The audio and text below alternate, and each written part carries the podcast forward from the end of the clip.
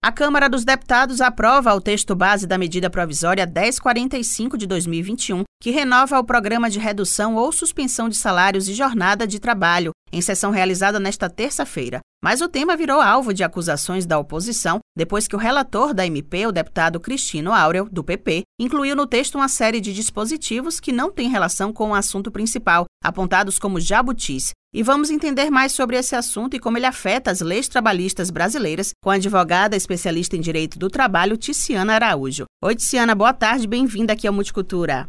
Boa tarde, Thaís. Boa tarde a todos.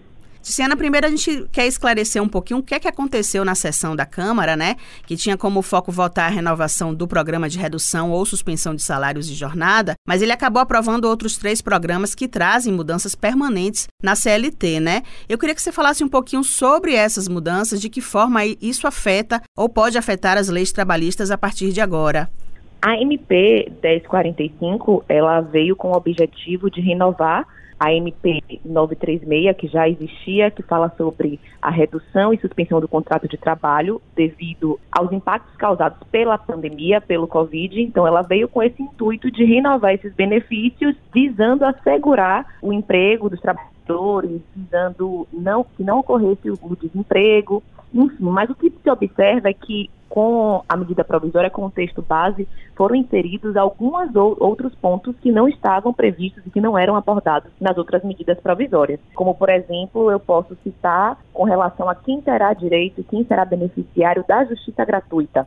Hoje, a CLT prevê que todos aqueles que recebam menos que 40% é, do valor previsto pelo regime da Previdência Social fazem jus ao benefício da justiça gratuita. É, foi possível verificar que nessa medida provisória 1045 estão trazendo outro ponto, na verdade estão trazendo outra outra roupagem para ser gratuita, que é aquele trabalhador que receba até meio salário mínimo ou que faça parte de uma família que a renda não seja superior a três salários mínimos. Isso significa que eles estão reduzindo o valor para enquadrar quem poderá ter ou não os benefícios da justiça gratuita e os benefícios da justiça gratuita, eles impactam, por exemplo, é, em quem deverá pagar custas processuais e honorários advocatícios em caso de processos julgados improcedentes, em caso de perda é, do processo. Além dessa questão da justiça gratuita, também traz né, outros programas que foram incluídos, até na véspera né, da votação, relacionando a primeiro emprego, pessoas com mais de 50 anos, né, que vão ter algumas relações trabalhistas diferentes, né? E todas essas alterações, elas estão sendo consideradas uma mini reforma trabalhista, né? É possível classificar mesmo dessa forma? Thaís, com relação a esses outros pontos, se eles estão afetando diretamente as regras que estão vigentes na CLT e se elas foram muitas, é, como está sendo possível observar, não só esse ponto, como eu falei, da justiça gratuita, como esse mencionado por você agora, que é o, os programas que vão envolver os jovens aprendizes e as pessoas com faixa etária maior que nunca tiveram emprego, a depender de como elas sejam inseridas, elas sim poderão ser consideradas uma mini reforma trabalhista. A gente não sabe ainda o que está por vir, porque é, alguns trechos destacados ficaram para ser votados em uma próxima sessão.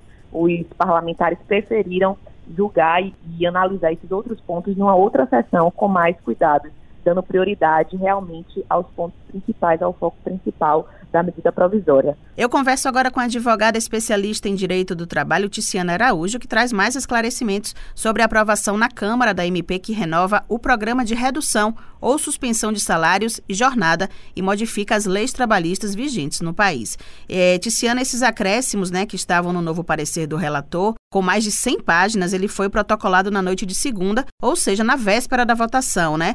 E por isso recebeu críticas também da oposição em relação aos chamados jabutis, que são esses dispositivos que não têm relação com o assunto principal e foram incluídos. Essa inclusão desses jabutis pode facilitar, por exemplo, a contestação dessa MP, da aprovação dessa MP, junto ao STF posteriormente?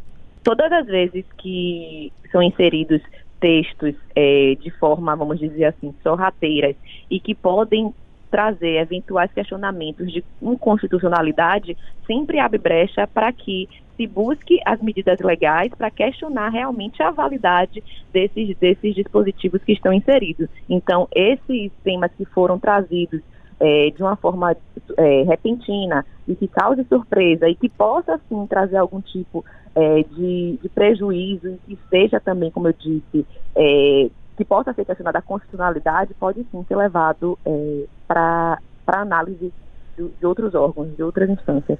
E de que forma esse pacotão né, de estímulo ao emprego incluído na MP, ele pode afetar as relações trabalhistas atuais? Por exemplo, quem já está atuando hoje com carteira assinada ou com outro tipo de contrato, ele pode ser afetado, pode ter o salário reduzido? Como é que essas pessoas que já têm emprego e já têm trabalho, seja lá qual for a forma de contrato, elas podem ser afetadas? Todos os trabalhadores que estejam com contrato ativo, a partir do momento que a medida provisória 1045 é, passa a viger, eles podem sim é, sofrer impactos dessa medida provisória. O que vai precisar verificar é se vai ser necessário um acordo individual, um acordo coletivo, uma atuação do sindicato para que as regras que estejam ali, e aí eu falo mais especificamente com relação ao programa que foi voltado para é, a redução e suspensão dos contratos de trabalho em decorrência da pandemia, aí vai ser necessário verificar de qual forma vai ser ajustado esses novos temas, esses novos pontos.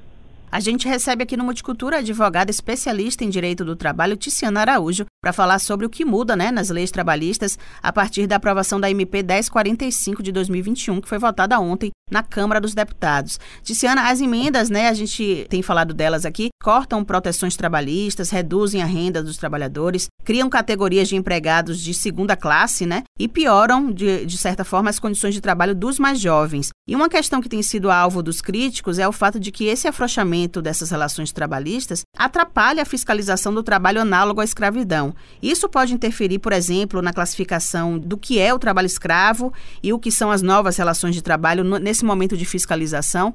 Thaís, existem regras que elas não poderão nunca é, serem ultrapassadas, exceto se existir alguma reforma na Constituição. Então, por exemplo, a questão do trabalho análogo ao escravo é uma questão prevista constitucionalmente.